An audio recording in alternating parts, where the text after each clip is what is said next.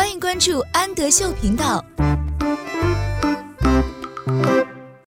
Hello，小朋友们，欢迎收听安德秀频道，我是安仔妈妈。今天我们一起来阅读海尼曼分级读物的 I can read。I can，我会 read，读书。我会读书，我把书都读给谁听呢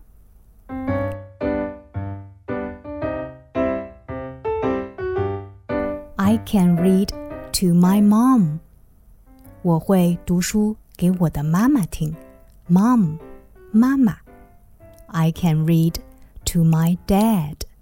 我会读书给我的爸爸听，dad，爸爸。I can read to my grandma。我会读书给我的奶奶听，grandma，奶奶。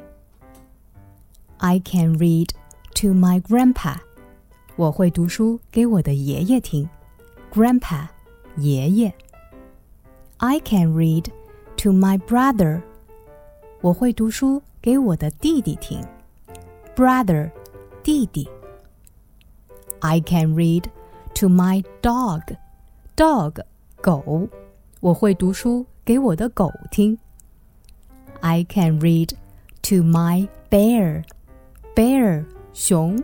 我会读书给我的熊听。I can read to myself. Myself，我自己。我会读书给我自己听。I can read to myself.